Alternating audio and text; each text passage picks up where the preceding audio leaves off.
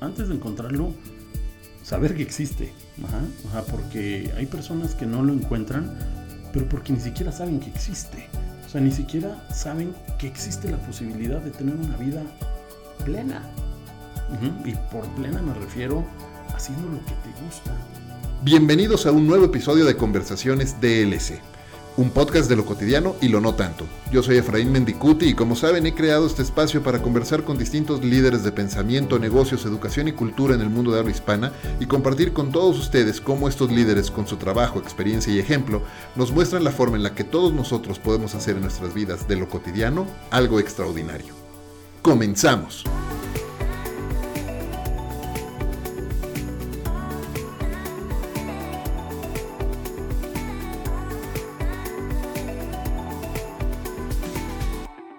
¿Qué tiene que ver la transformación digital con caballos y con coaching? Cuando la gente piensa en transformación digital, es normal que lleven a su mente, eh, lleven a su mente imágenes de tecnología, de sitios y de aplicaciones. Pero si algo se ha comprobado en los últimos 20 años, desde que los medios y las plataformas digitales explotaron, es que al igual que sucedió durante la revolución industrial, este proceso de transformación tiene que ver mucho menos con la tecnología y mucho más con las personas. Y eso es justo uno de los temas que vamos a abordar el día de hoy con mi invitado. Administrador de empresas por formación, marquetero por experiencia y coach por vocación. Mi invitado hoy tiene más de 20 años trabajando en la industria de marketing digital, habiendo encabezado los equipos de marketing de elfoco.com, de Prodigy MSN y de SAP. Hoy Colabora como coach en distintas organizaciones ayudándoles precisamente en sus procesos de transformación digital.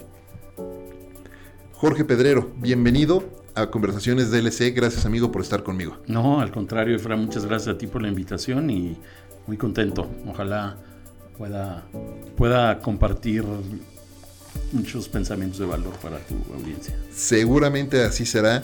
Eh, tenía muchas ganas de platicar contigo y sentarnos aquí a grabar este episodio.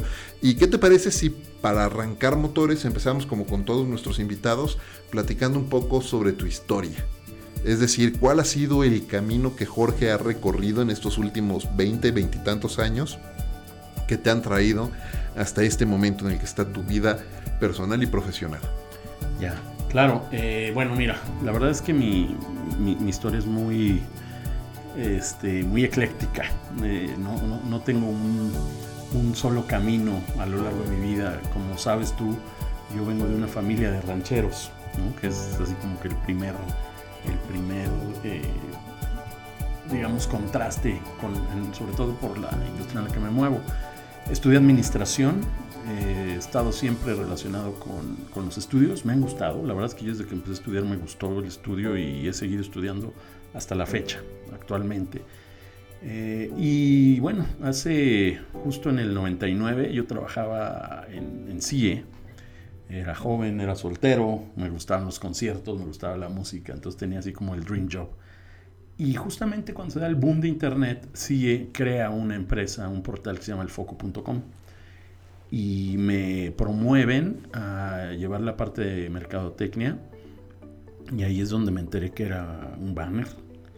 Y la verdad es que me enamoré, me gustó, me encantó, eh, un ambiente distinto, eh, empecé a ver todas las posibilidades, todo lo que podíamos hacer y me gustó, me gustó, desde entonces he estado en, internet, posteriormente me fui a ProDMSN, ahí estuve pues, como 13 años, trabajando también en, digital y después me moví a SAP, también en, ya no haciendo, bueno, sí haciendo mercadotecnia, pero estaba yo a cargo de un producto, de un ERP, y, bueno, la manera de comunicarlo era todo a través de, estrategias de mercadotecnia digital.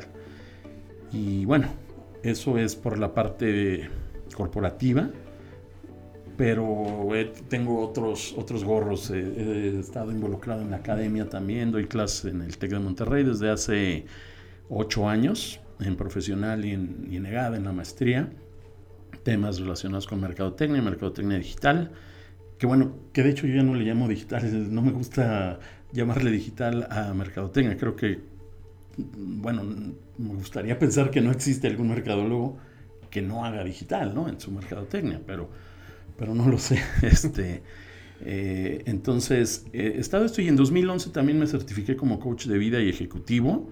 Y bueno, desde entonces tengo una empresa que se llama Dakota Coaching, que la he tenido como side business y ahorita es como core business. Y, bueno, tengo ahí un par de emprendimientos más. Eh, y mi proyecto más, o sea, mi, proyecto favorito definitivamente son mis hijas. Eh, soy papá de dos gemelas, siete años, Renata y Luciana. Y, bueno, pues trato de ser un buen padre, un buen esposo y una buena persona. ¿Cómo fue y por qué el paso de, marketing a coaching? Porque eso tenemos en común. Eh, y, creo que además nos, adentramos en el mundo de coaching, estando en el mundo de, las plataformas digitales al mismo tiempo. y, además es muy chistoso porque para los que nos escuchan, déjenme platicarles una anécdota. Hubo una temporada en la que eh, Jorge daba conferencias, pues digamos, de, educación y de evangelización sobre MSN, eh, al tiempo que yo las daba sobre Google. Y también por ahí estaba Luis Arbizo con Yahoo y estaba Paco Ceballos, con, Mercado, Libre. Y entonces eh, parecía como que estábamos haciendo un, tour de, banda de rock, porque estábamos en todos los mismos foros todo el tiempo durante un año. Hasta bromeábamos, ¿no? De, si, si, en algún momento hacíamos un sketch y empezábamos a cambiar quién daba qué. Sí, o, que si no podía ir uno, tú podías dar mi presentación. Entonces, eh, pero, y en esa misma época, eh, tú te adentras en el mundo de coaching, yo también me adentro en el mundo de coaching, eh, pero me gustaría saber por qué, por qué te quisiste meter eh, a desarrollar estas competencias que además desafortunadamente en el mundo corporativo les llaman las competencias suaves, cuando en realidad está comprobado hoy que son las más importantes competencias que necesita tener un líder hoy. Claro. Eh, sí, y de hecho nos certificamos más o menos por la misma, por la misma época, yo me acuerdo. Eh, mira, eh, son, son varias razones. Este, ahora sí que se juntaron, se juntaron varias ideas. La primera de ellas es que la verdad es que yo soy un humanista. Yo, yo, yo, amo al ser humano y creo en el ser humano y soy un apasionado del potencial humano, del bienestar humano. Me preocupa, me gusta la gente. A mí me gusta mucho la gente. Eso por un lado. Por otro lado, este, cuando yo me certifiqué de, coaching, yo ya llevaba como 10 años trabajando en la industria digital y me pasaban cosas muy raras. Yo decía, oye, a ver, ¿cómo que no entiendes? o sea, había mucha gente que todavía no entendía. Pero es que es muy fácil, o sea, no... Lo que tienes que aprender se aprende literal muy rápido. Y yo me empecé a dar cuenta que no era un tema de entender o no, sino era un, cambio, era un cambio de mentalidad el que estaba haciendo. Entonces yo como que vi la oportunidad ahí dije, creo que aquí no es el tema de conocimiento. Y ya para ese entonces había mucha gente en la industria, mucha gente que sabía. Entonces yo decidí certificarme con la visión de apoyar a las personas a hacer este cambio de mentalidad para poder adoptar la tecnología y, el cambio tecnológico. Pero eso fue en 2010 más o menos, 2011. Eh, pero como bien dices, ahorita, hoy en día es como, como ya mucho más obvio, ¿no? Mucho más obvio. También tiene mucho que ver la velocidad con la que se están dando los cambios ahorita. Y, sí, y sí, en efecto. Y, otra cosa, cuando yo empecé a aprender de coaching, y del potencial humano y, de lo que es vivir una vida con propósito. Eh, empecé como que a... me, entró enojo con el sistema educativo, ¿sabes? Porque dije, ¿por, qué no me enseñaron esto? O sea, ¿por qué no me dijeron a mí cuando yo era, estaba en la escuela que, pues, que yo podía ser feliz, ¿no? O sea, que, que estaba en mis manos ser feliz y no necesariamente sufrirlo. Bueno, eh, así fue, pero hoy en día lo que a mí me gusta es justamente trabajar con las personas, ayudarlos a hacer esta transición a, este, a los cambios en la vida, pero siempre para mejorar. ¿Tú, estudiaste de, profesión? ¿Qué estudiaste? Administración de empresas. Administración de empresas, cierto. ¿Y por qué estudiaste administración de empresas? No sé, eh, eh, es una historia muy chistosa. yo cuando, cuando terminé la prepa, de repente, ¿te acuerdas que visitaban las universidades, las prepas y presentaban sus planes? Y yo como que nunca me tomé muy en serio pues, que iba a estudiar, ¿no? Y de repente vi que ya todos mis compañeros, este, pues ya sabían que iban a estudiar y en dónde. Creo que el único que no sabía era yo. Y dije, órale. Entonces me puse a investigar. Dije, ¿qué, voy a estudiar? No sé. Me puse a investigar eh, y de repente vi turismo y vi que, que había viajes. Dije, no, pues esto es lo mío.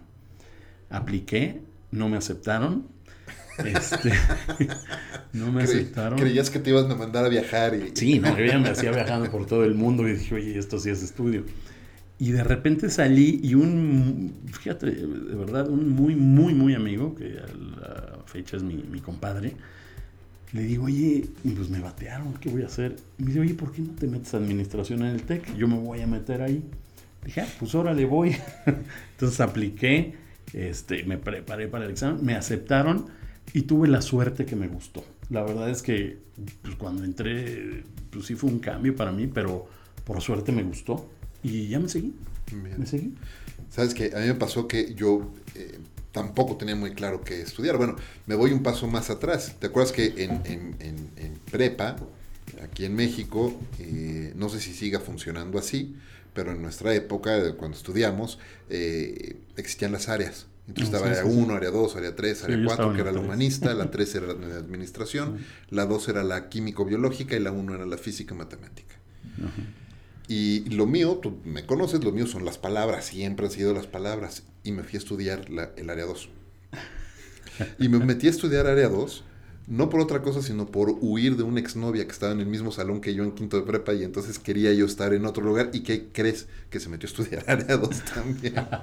y después empecé a asimilar a ti, no sabía que quería estudiar y empecé a hacer exámenes de admisión por todos lados y creo que hice, apliqué a todas las universidades en aquel momento y de la primera que me avisaron que me habían aceptado fue de la UP, de la Universidad Panamericana en Administración de Empresas. Y dije, bueno, pues ya aquí ya me aceptaron, de aquí soy, me meto, duré tres meses y me salí despavorido, ¿no? Corriendo y me fui a estudiar de nuevo administración de empresas a la náhuac. Y entonces ahí me di cuenta que lo que no me gustaba era la carrera, no nada más la, universidad. la escuela. Y tanto en la UP como en la náhuac, en administración, mis maestros me decían, ¿tú qué demonios estás haciendo estudiando? Esto no es lo tuyo. Tú debes estar estudiando en el edificio de ahí enfrente. Y me señalaban al edificio de comunicación. Y me cambié a estudiar comunicación. Y ahí fue cuando descubrí que podía ser yo un buen estudiante. Porque estaba haciendo lo que me gustaba y lo que era lo mío. Y entonces, eh, eh, un eh, toco esto porque me voy un poco a, a, lo que mencionabas hace rato, ¿no? ¿Por qué no nos enseñan en la escuela, desde pequeños, que podemos hacer lo que nos gusta y que podemos ser felices? En lugar de forzar a... Todo el sistema educativo está, y, y quiero saber tu opinión aquí, está enfocado a hacerte bueno en aquellas cosas en las que eres malo, en lugar de fortalecer, de reforzar y maximizar esas cosas en las que ya eres muy bueno y tienes grande talento y entonces generar una ética de trabajo duro, por supuesto, porque no puedes no puedes recargarte solo en el talento, hay que trabajar pero justo que crear una ética de trabajo duro alrededor de tus grandes fortalezas, en lugar de estar nada más tratando de tapar baches. Sí, y, no solo eso, o sea, yendo un poquito más a fondo, además de eso que estoy de acuerdo en lo que dices, yo, no sé, a lo mejor luego tengo hasta como pensamientos muy, muy hippies, porque me lo dicen así, pero es en lo que yo creo. ¿Por qué no alguien que te diga, oye, ¿qué te gusta? Te gusta en la vida? O sea, ¿qué, te gustaría hacer? ¿Qué sueñas? ¿Qué, ¿Qué, sueño te gustaría lograr? Y en base a eso, eh, te ayuden a construir ese camino. la verdad es que yo hoy en día estoy muy pegado al coaching porque, porque pasan muchas cosas que a mí no me cuadran en la, la realidad. O sea, hoy tenemos más tecnología que nunca en la vida y la tecnología se supone que viene a hacernos la vida más fácil. Y no, no, no, no, no. O sea, yo no, no me imagino cómo sería la vida laboral sin el email. Pero hoy en día el email no vino a solucionar un problema porque genera más estrés. Genera más estrés. Entonces, eh, de repente platico yo con compañeros y alumnos y no hay uno que trabaje menos de dos horas al día. Y tienen toda la tecnología y no son tan productivos. O sea, yo, yo soy un creyente que, que, más trabajo no es igual a más productividad. Totalmente. para mí el trabajo es una cuestión de inteligencia más que de cantidad.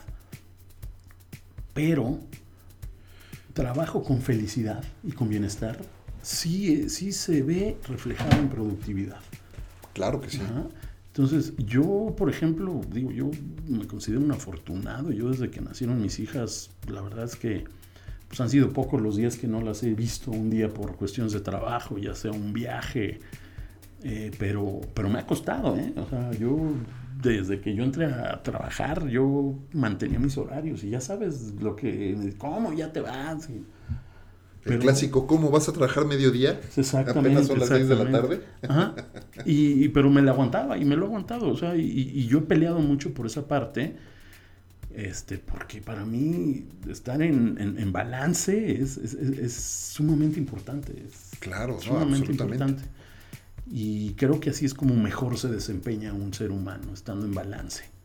Entonces, también por eso es que ahorita con el mundo como está, con la tecnología como está cambiando, creo que el coaching es algo que, está ayudando, que, puede ayudar. Y, este, y bueno, pues ahí estoy llevando a cabo mi misión. Qué bueno. Eh, estoy leyendo ahorita un libro muy bueno, el último, el más reciente, no el último, el más reciente libro de John Maxwell, que se llama Leadership y habla del cambio de paradigmas en la forma de liderar equipos. Y una, una frase que me encantó, dice, eh, hablando de, seguir tu propósito, encontrar tu propósito, que no es fácil, ¿eh? No es nada fácil. Pero justo decía, when you find your why, you find your way, and you find your wings. Y entonces cuando, cuando, yo creo que eso es a lo que deberíamos aspirar todos, ¿no? Para, para, para recorrer ese camino y encontrar ese, ese sentido de propósito. Exactamente, y, sobre todo, antes de encontrarlo, saber que existe, ajá, porque hay personas que no lo encuentran, pero porque ni siquiera saben que existe. O sea, ni siquiera saben que existe la posibilidad de tener una vida plena. Y por plena me refiero haciendo lo que te gusta. Claro. Y, eso no significa... ¿Y no lo saben porque piensan que tienen que estar trabajando 24/7 o y porque así nos lo fueron enseñando o por qué? A mí, yo la, mira, en mi experiencia con lo que yo más me topo más es con, con la ilusión del dinero. Con la ilusión del dinero. A mí siempre, cuando me dicen, es que yo trabajo 12 a 14 horas, y yo les digo, ¿y? ¿Y? ¿Por? Dice, no, pues es que hay que comer. digo, ok, ¿y si trabajas menos horas, te pagan menos? ¿O, comes menos? O sea, ¿cuál es la razón? Claro. Y, la razón es muy sencilla. El mundo está cambiando. Tú cuando trabajas en un corporativo no, no hay momentos de descanso, es decir, siempre hay algo que hacer. Siempre. Claro, siempre. siempre va a haber. Y si tú te despiertas un domingo a las 7 de la mañana y abres la computadora, va a haber cosas que hacer, va a haber trabajo. O sea, el trabajo no es algo que digas, ya terminé, ya me voy. No, hay y siempre va a haber. Entonces, no, para mí es un tema de gestión, es un tema de gestión. Muchos, otro, otra barrera que yo me encuentro es, es que no tengo tiempo. Mm, pues, obviamente, nadie puede tener tiempo, nadie, nadie. Y les pongo un ejercicio en los talleres, digo, a ver señores, vamos a estar aquí dos horas vamos a estar cinco minutos en silencio para ahorrar tiempo. Y cuando termine el día, cuando termine el ejercicio, quiero que me enseñen el tiempo que ahorraron. Pues no. ¿Por qué? Porque el tiempo pasa, ¿no? O sea, no lo, no lo podemos tener. Lo que sí podemos hacer es gestionarlo y organizarnos y ver de qué manera puedo utilizar yo mi tiempo para darme gusto tanto en lo laboral como en lo familiar, como en lo personal por supuesto. Este, es un tema de gestión. Entonces, para mí esas son creencias falsas. El tiempo, el dinero, este, es que si no me corren. A ver, yo, en 20 años no he visto a alguien que lo corran y yo soy la prueba viviente por, por irme a las 6 de la tarde a ver a mi familia. Claro, claro. Fíjate que hay, hay igual eh, otra cosa, a mí algo que me gusta mucho utilizar en los grupos también es eh, esta teoría, no, no es teoría, este ejercicio, mejor dicho, y esta investigación que hizo Tony Schwartz con el Energy Project, hablando de precisamente de gestión, ¿no? Y, entonces es, no nada más es gestionar el tiempo, sino gestionar tu energía. ¿Dónde pones tu energía, tu foco, tus prioridades? y, tiene dos, dos, premisas muy importantes ahí. La primera es, como bien decías tú, pues nadie puede tener tiempo, ¿no? Este, nadie puede generar más tiempo. No se puede generar más tiempo. No es, el tiempo no es un recurso renovable. La energía sí. Pero entonces él dice, bajo esa premisa, que lo que tenemos que hacer es empezar a gestionar nuestra, nuestra, el uso de nuestra energía poniendo atención en aquellas cosas que realmente son importantes, entendiendo cuáles son. Y, por otro lado, eh, dice, y, es que él dice, las cosas, las cosas a las que les pones atención son las cosas que crecen. Así de simple. Y claro, cuando, y el ejemplo es muy sencillo, cuando le pones mucha atención a un problema, típicamente ese problema crece. Cuando le pones atención a un objetivo claro que tú quieres lograr y le metes tiempo y le metes dedicación, crece. Pero para que tu rendimiento, para que tu rendimiento y tu desempeño crezca y le pongas atención, necesitas tener mucho cuidado en, cómo estás manejando eso, esa energía. Y hay cuatro niveles de energía. ¿No? Él, explica que hay cuatro niveles de energía. La energía física, que es la cantidad de energía que tenemos, que básicamente pues la, controlamos mucho con eh, lo que comemos, con el ejercicio que hacemos, etc. Después está la energía emocional, que es eh, un poco el... Eh, cómo estamos sintiéndonos nosotros mismos en el uso de nuestra energía, en lo que es proyectos que estamos haciendo. Después está la energía intelectual, que es la cantidad de enfoque que estamos poniendo en las cosas. Y finalmente la energía espiritual. Y él no habla de espiritualidad desde el punto de vista religioso, es más, ni siquiera desde el punto de vista espiritual en el estricto sentido de la palabra, sino más bien lo que él dice es qué tan alineado están estas cosas que estás haciendo en tu vida con, tus intereses, contigo mismo. Y entonces tienes bien, pues, si logras esa, eh, alinear tu brújula en esos cuatro eh, puntos cardinales, puedes lograr tener algo mucho más balanceado. Sí, porque es la suma, imagínate la suma de esas cuatro energías en lo que se convierte cuando está, cuando está alineado. Y, yo creo que todos hemos vivido en el famoso estado de flow, ¿no? Cuando las cosas suceden y para mí es eso, es justamente cuando, cuando esa energía converge, se para el tiempo, se para el espacio y todo sale bien. Esas veces que todo lo que hace sale bien y no solo eso, sino que tienes la certeza de que lo que vas a hacer va a estar bien. Y lo haces y sale bien. ¿Cómo llega uno a ese estado eh, de flow? Para mí es, para mí, eh, es un tema 100% mental. para mí, un tema, ahorita tú dijiste algo que, es muy cierto. En lo, que crees, lo que piensas, es, e, eso crece. El otro día estuve en un taller, este, te digo que a mí me gusta mucho estudiar, y nos pidieron un ejercicio espectacular nos dice el, facilitador, quiero que todos cierren los ojos, perdón, quiero que todos volteen alrededor de la sala y se fijen en todo lo que es café. Nos dio como un minuto, entonces ya sabes, pues, todos viendo, la ropa de al lado, perfecto, todo. Y, después de eso nos dijo, ok, cierren los ojos. Ahora díganme todo lo que vieron rojo. Y nadie puede decir nada. ¿Por qué? Porque tú te enfocaste. fue yo. No. No, no fue no, no, no, ah. no, Fue, fue, fue, fue un taller en, Estados Unidos. Ah, ok, ok. Y, este, y claro, o sea, en lo que te enfocaste creció. Y ese pensamiento se almacenó en tu cerebro. Ajá. Y eso mismo pasa en nuestro día a día, nada más que muchas veces, y desafortunadamente lo hacemos a nivel inconsciente, estamos dándole vueltas a muchas cosas que no necesariamente nos generan una buena emoción. Y eso crece. Se almacena en tu cerebro, te quita espacio y crece. Y al rato estás enfermo o no tienes energía o no puedes dormir o estás ansioso y ni disfrutas tu trabajo y ni disfrutas de estar con tu familia porque algo traes. Entonces para mí el tema es entrenar la mente a enfocarla, a pensar en lo que te quite ese estrés.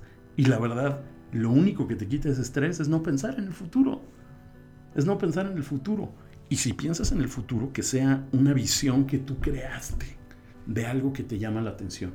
Porque entonces, si eso te genera una emoción positiva, entonces eso va a crecer. Y eso... Porque le vas a poner atención a eso. Exactamente. Entonces, todos los días te enfocas a eso y va a crecer. Fíjate que eh, eh, ayer grabábamos otro episodio eh, con, con, Luis Ribó, que es el CEO de, de Isobar. Sí, lo conozco. y este buen, buen amigo también de, de, de varias historias de batalla de la, de la industria.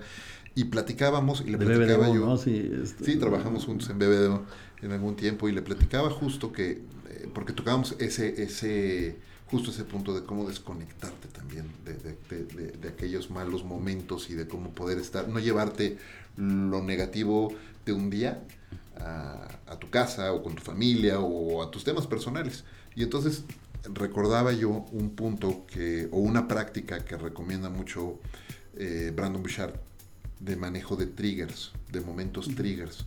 Y entonces te decía, bueno, visualiza y ten claro qué es lo que tú quieres, cómo quieres cómo quieres presentarte en el mundo.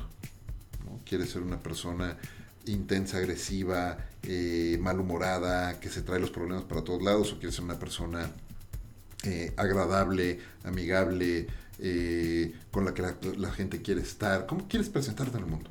¿Cómo quieres ser recordado? Y entonces después ten o define como momentos gatillo o, trigger moments se le llama, que te recuerden esa intencionalidad.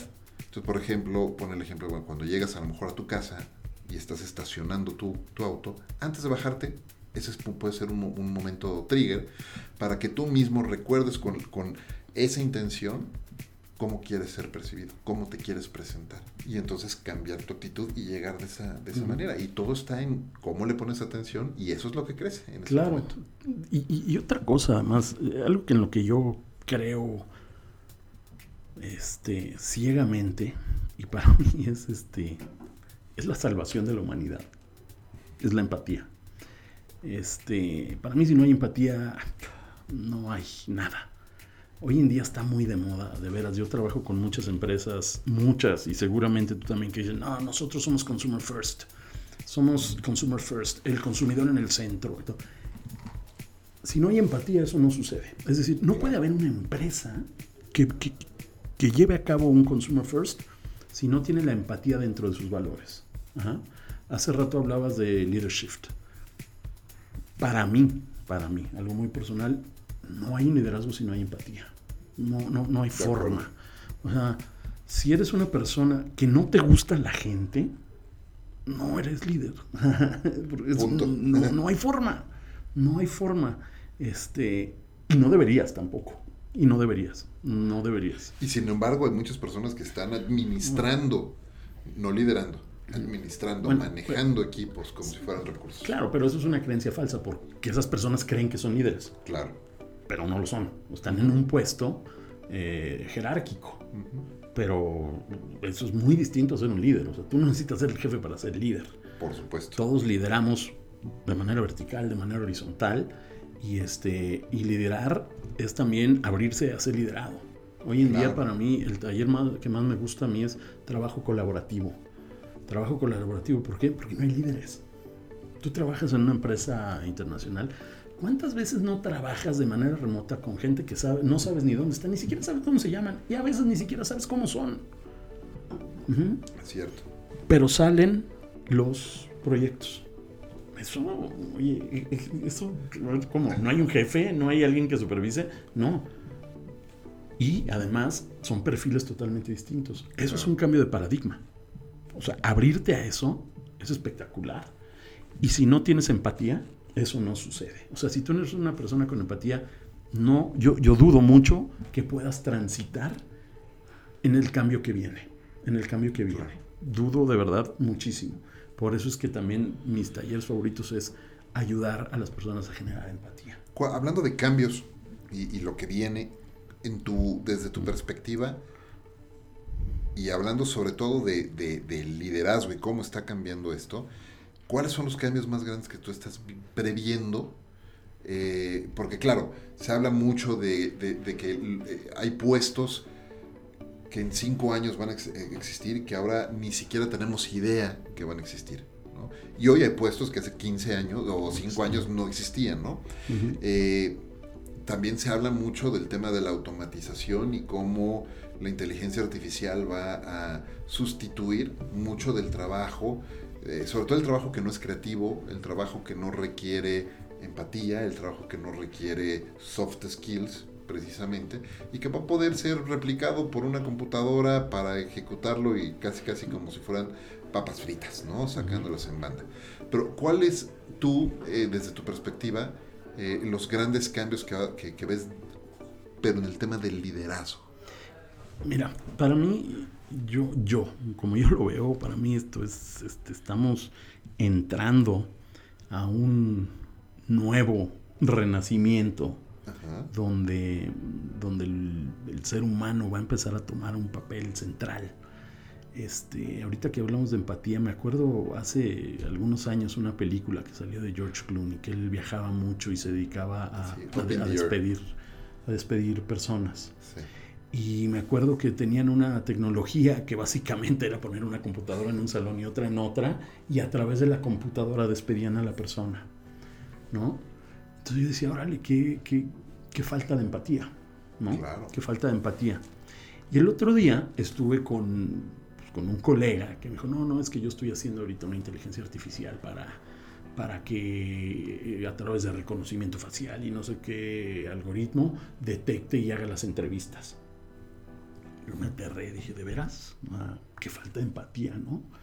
Ah, porque porque una persona es mucho más que eso. O sea, una persona es mucho más de lo que te dice. Una persona es, sentirla, es este, emana energía. Y aun cuando no hable, eh, impacta. Y, puede ser alguien muy agradable para estar. y puede ser alguien que, tiene, que tiene algún conocimiento. Entonces, yo creo que ese renacimiento va, se va a dar. El, el ser humano ahorita empieza a valer más por lo que es y no por lo que hace. La, tecnología está viniéndonos a decir, lo que haces yo lo voy a hacer mejor. Y sí, definitivamente, no tengo la menor duda. Pero lo que soy no. Claro. O sea, o, como... Ahora, insisto, yo soy un entusiasta de la tecnología, ¿eh? Y creo mucho en la tecnología. Y para mí está en la fórmula la siguiente. Yo creo mucho en la tecnología como habilitador, como un habilitador para que la humanidad mejore. Y como dije hace ratito, también soy un creyente en el potencial humano. Juntar esas dos potencias, yo creo y estoy seguro que es definitivamente el paso que necesitamos para, este, para evolucionar. O sea, la evolución que podríamos dar como seres humanos con la ayuda de la tecnología sería fantástica. Pero eso depende únicamente y va a depender de los valores con los cuales usemos la tecnología. Porque si lo usamos para mal, va a ser todo lo contrario. Claro, totalmente. Y no es un tema de la tecnología, es, el tema es... el uso. Eh, exactamente, ¿qué uso le da la persona que tiene este conocimiento? ¿Cuál, es la intención de uso de las personas? Exactamente. cada vez que, que, me dicen eh, algún, algún cliente o algún conocido es que X o Y plataforma están contaminando. No, la, tecnología no es el problema, el problema es el uso que le dan las personas. Y, si, y, y, no, nada más es con una plataforma digital, vaya, con un coche, ¿no? Y, es más, no hablemos de un coche de, de 2019, con un auto de 1960 lo puedes usar para transportar a alguien y llevarlo, o lo puedes usar para atropellar gente. Una pluma. ¿no? una, pluma. claro.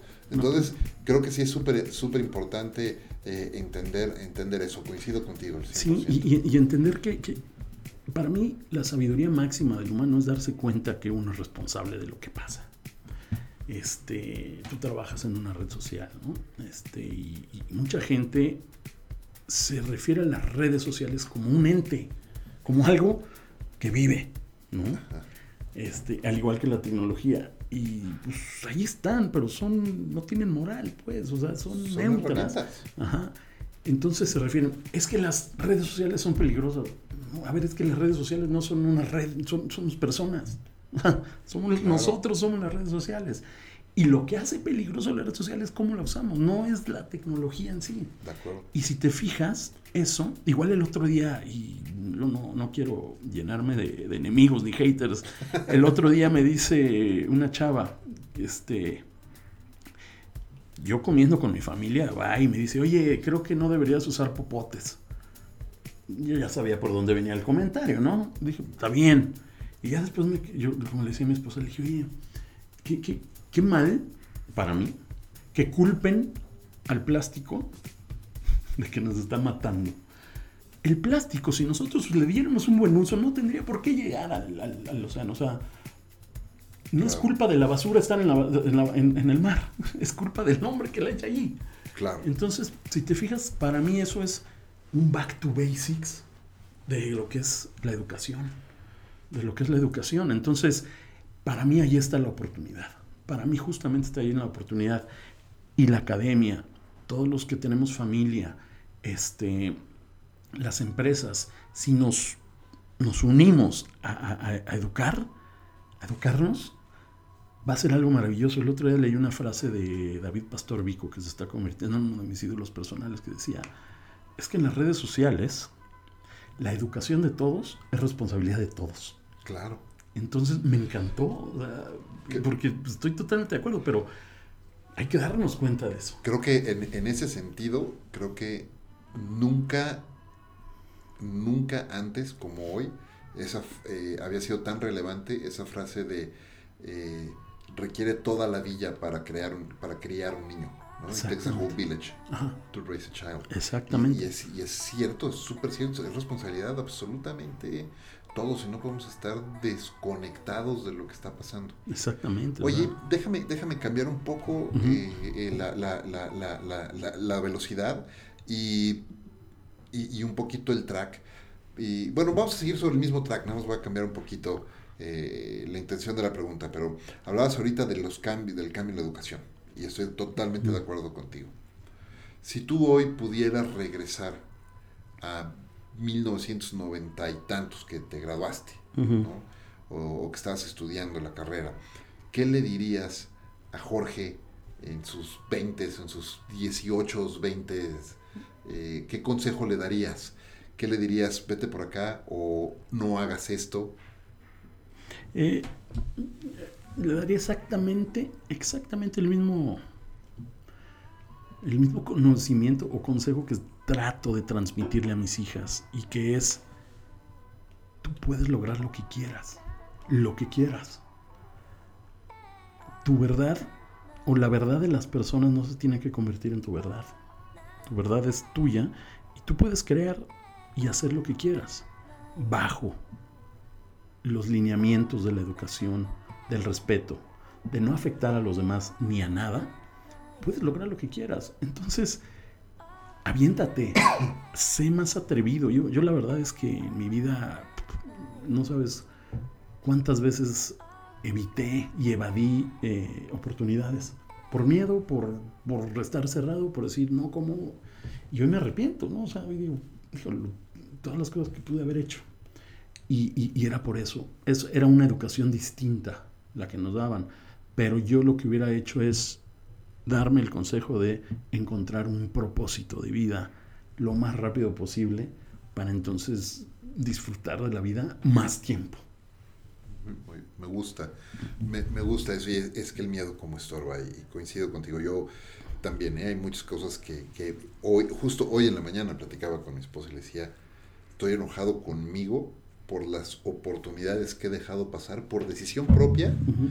y que esa decisión ha sido no por convencimiento, sino por evasión, sí. por miedo. Uh -huh.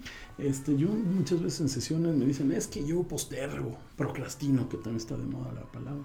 Ajá. No, no, es, es miedo. Es, todo, todo, es miedo. Es, es, darle la vuelta a algo que además hay algo dentro de ti que te dice, hazlo, hazlo.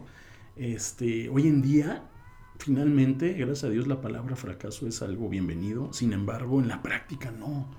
Claro. Este, vivimos desafortunadamente en una sociedad que castiga el fracaso, lo castiga.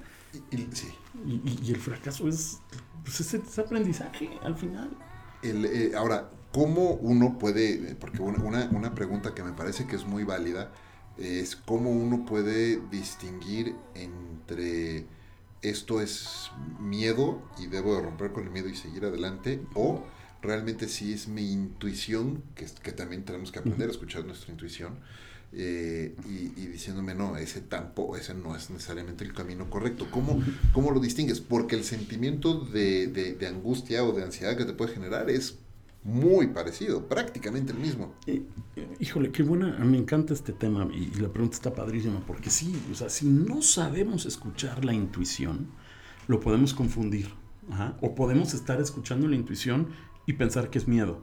Yo, yo difiero un poco, para mí la intuición no genera emoción para mí la intuición es justamente un sentimiento que te dice sí o no. ¿Qué hago yo? Yo el ejercicio que hago para poder distinguir si es intuición o si es miedo es cuestionarme. ¿Qué estoy sintiendo? Y tratar de concientizar lo que estoy sintiendo. Y si veo que es una emoción física, me voy más por el miedo. Empiezo a sentir que es más producto de mi pensamiento. Y otra, la verdad es que a mí personalmente la meditación me ha cambiado la vida. ¿Y por qué? Porque ha sido un entrenamiento para poder estar en contacto con la intuición y desde ahí operar. Y esa nunca se equivoca. Qué, interesante que toques ese punto, me encanta. Estoy pensando, mientras te escucho, estoy recordando por, por ahí algunos consejos, por ejemplo, eh, una coach que yo sigo mucho eh, también es Y ella, cuando le hacen esta pregunta, dice, bueno, eh, y de hecho hay una entrevista muy interesante que le hace Tom Billieu a Mary Forleo y, y, y, hablan justo del miedo e intuición. ¿no? Y entonces ella dijo algo muy similar a lo que dices tú de, si siento que es una sensación física, eh, pues a lo mejor es miedo y esa señal de que debo ir para adelante, no para atrás, ¿no? y aventarme. ¿no? Si siento que esa sensación física me ayuda, siento que me expando, pues voy para adelante.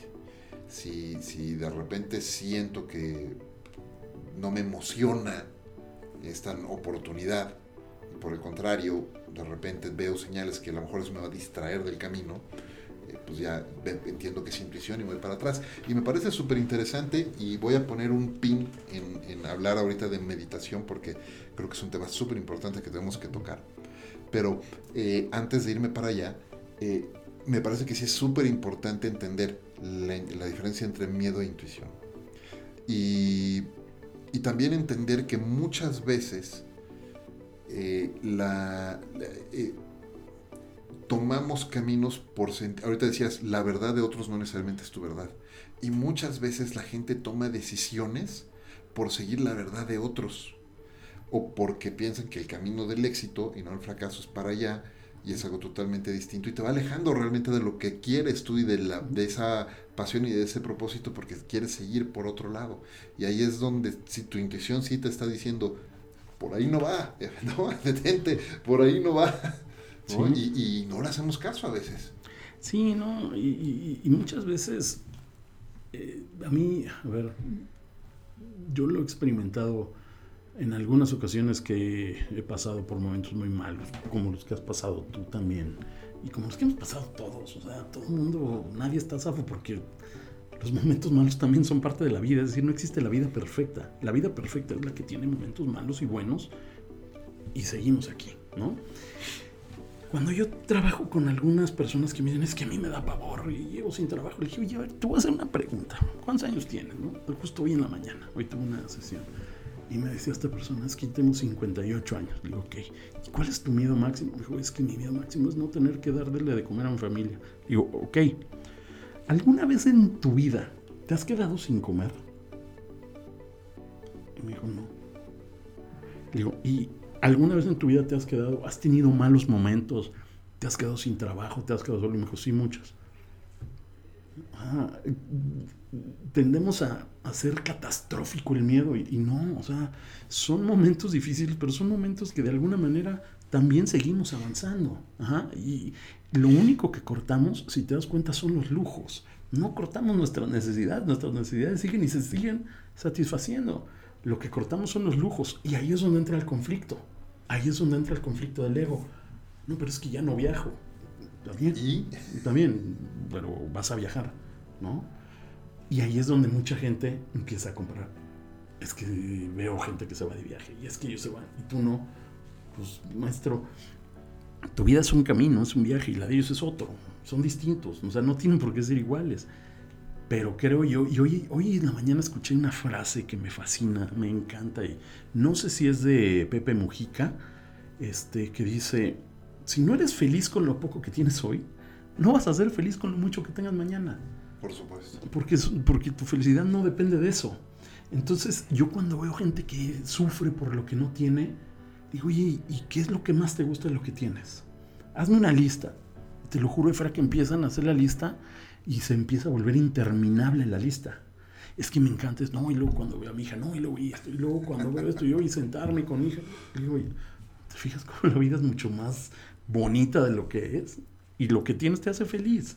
Es esa ilusión del dinero. Y ojo, no digo que no sea importante, es bien importante, pero no es el factor determinante para que seas feliz o no. Ahí, eh, eh, una, una de las cosas y, te decía que quería poner un pin ahí en el tema de meditación para hablar de eso. Y me parece que una forma, porque es difícil, meditar no es fácil. ¿no? Y yo en mi caso, en lo personal, llevo intentando aprender a meditar mucho tiempo y a veces lo logro y otras no, y a veces lo hago de forma guiada. pero me parece que una lección que he aprendido de un buen acercamiento a, una forma que no necesariamente es meditación, pero te acerca un poco más, es a saber apreciar lo que tienes. Y entonces, eh, con intencionalidad, insisto, para mí la intencionalidad es muy importante, eh, poder tener claro justo esa lista de cosas que adoras en tu vida y que por las que estás profundamente agradecido. Y yo en mi caso, por ejemplo, todos los días, todos los días, Jorge, la primera palabra que yo digo al abrir mis ojos al despertar es gracias. Y de ahí me arranco a hacer una lista completa de por qué estoy agradecido. ¿Cuáles son las cosas por las que estoy agradecido todos los días? Por la salud de mi hija, por la salud de mi esposa, por la mía, por la de mis padres, por la de mis hermanos, por mis sobrinos, este, por mis amigos, por mi trabajo, por, por muchísimas cosas. Y entonces todo aquello que te pueda estar aquejando y que sientes es que no pude comprar aquella cosa o no puede hacer tal viaje o a fulanito le va mejor o cualquier cosa que, que tu ego te lleva a pensar equivocadamente que estás mal, eh, se borra porque estás entendiendo que las cosas que realmente importan, esas las tienes cubiertas. Y si en ese momento tú pides a Dios o al universo o a la energía madre, a lo que, eh, eh, a lo que tú creas, vas a decir, te pido que me mantengas como estoy. Seguir. Seguir como estoy. Porque te das cuenta que como estás, estás perfectamente bien. Ajá. Y que tienes la bendición de que tienes un cuerpo sano, de que tienes una mente, de que tienes manos y de que tienes intención. Y entonces, pues hay que levantarse y hay que ir a buscar. Hay que ir a buscar Eso sí, no sé, pero no puedes estar uno sentado, ¿no? Esperando. Oye, déjame, el tiempo pasa volando, es increíble que llevamos ya casi 50 minutos platicando de esto. Yo siento que llevamos 5, pero este, podríamos aquí sentarnos a platicar tres horas más. Eh, y, obviamente desde ahorita queda súper abierta la invitación para que podamos grabar otro episodio y continuar esta charla porque está súper buena. Eh, hablando un poco de, de ahora sí, regresando al tema de meditación y estas prácticas diarias. Yo creo, estoy convencido que todos necesitamos desarrollar una serie de hábitos y de rutinas en nuestra vida que nos permitan ser productivos, que nos permitan estar sanos, que nos permitan estar en, balance. Claramente la meditación es una de esas prácticas. Tú como, como coach y como persona y además porque algo que no hemos mencionado es que eres coach, coach ejecutivo, coach de vida, pero también hacen coaching con caballos. Caballos. Está súper interesante eso. Pero bueno, antes de desviarme de los caballos, ¿cuáles son los hábitos o las rutinas que tú has desarrollado? Mira, yo, eh, híjole, un hábito que ya tengo y es, justamente la gratitud. A mí me gusta pensar, dedicarle un tiempo en mi día a, pensar en, las cosas maravillosas que tengo. Este, otra para mí es estar presente en el momento y, yo lo hago mucho, por ejemplo, cuando, cuando estoy con mis hijas. Mis hijas, al igual que todos los niños, pues les gusta el iPad, ¿no? Pero si yo llego con ellas y les digo, hijas, jugamos, te juro que avientan el iPad. Y no piensan y va. Entonces yo digo, oye, qué, qué maravilla, qué, qué, ganas de vivir en el presente, de estar disfrutando ese momento. Y eso para mí es un aprendizaje. Porque entonces yo también dejo a un lado esa, eh, mi, mis, mis devices, digo a un lado porque nomás estar pendiente de que no llegue una llamada o algo, pero dedicarme a, compartir con ellas a conciencia, saber que estoy compartiendo con ellas. No sé cuánto tiempo lo vaya a poder hacer, pero es algo que a mí me llena, entonces es algo que, que hago. Y otra para mí es sal y haz lo que te gusta. Para mí ese es el hábito que debe ser este, el mejor. Este, que si te gusta, no sé, ir y correr, pues sal y corre. Que te gusta ir al cine, pues dedícale un tiempo a ir al cine. O sea, hazlo, haz, haz lo que te hace feliz y vas a ser feliz. Claro. Pero si no haces lo que te hace feliz, pues no vas a ser feliz. Que, que eso no quiere decir que no hagas aquellas responsabilidades claro, que son importantes. Vas a seguirlos haciendo, pero date el espacio para hacer lo que te gusta. Exactamente. Y, y, y, bueno, en el tema de la meditación, pues la meditación es una habilidad que, se desarrolla, que se desarrolla y la cual todo, yo creo que todos tenemos, todos, todos, todos, porque todo, yo no conozco un ser humano que esté hecho de algo diferente de, del resto. No, sé, yo me atrevo a pensar que no existe. Eh, todos tenemos esa capacidad, entonces nada más es cosa de, como todas las habilidades suaves, practicar, practicar, practicar, ponerla en marcha, ponerla en marcha y poco a poco se, se, se, va dando. El otro día pasé por una escuela donde tenían a los niños de primero de primaria en cinco minutos de meditación antes de empezar el día. Qué increíble. ¡Wow! Lo vi dije, bien, y, y, y los estaba viendo. Es una habilidad. Es que mi, mi hija en la escuela, pues, mi hija está en una escuela Montessori, decidimos siempre irnos por ese camino eh, porque creemos mucho en el sistema. De, desde casa de niños, que es el equivalente a kinder, eh, empezó a tomar yoga la escuela. Y a la fecha toma yoga. Y lleva, pues está en sexto de primaria, entonces imagínate, lleva 6, 7, 8, 8, 9 años haciendo yoga. Desde, desde prácticamente bebé. ¿no? Y entonces me acuerdo mucho una, una imagen que, que, que, se nos quedó muy grabada a mi esposa y a mí ese, en unas vacaciones. ¿no? Estábamos en unas vacaciones en Disney. Y estábamos en el, en el hotel, ¿no? En estas cabañitas preciosas que tienen ahí su, su deck padrísimo. Y de repente, ¿y dónde está? ¿Dónde está? Y la, la buscamos y estaba sentada en, la, en una mesa afuera en el, en el pórtico. Así no. Este, en Flor de Loto, no, meditando. Que es, wow, ¿no? Qué, qué increíble. Yo hubiera querido yo que Ay. me desarrollara y que me enseñaran esas competencias de... de puede, de, todavía, se puede. Todavía, todavía, estamos muy a tiempo, claro, por, supuesto, ¿no? Por supuesto. Pero qué útil y qué importante darle esas herramientas.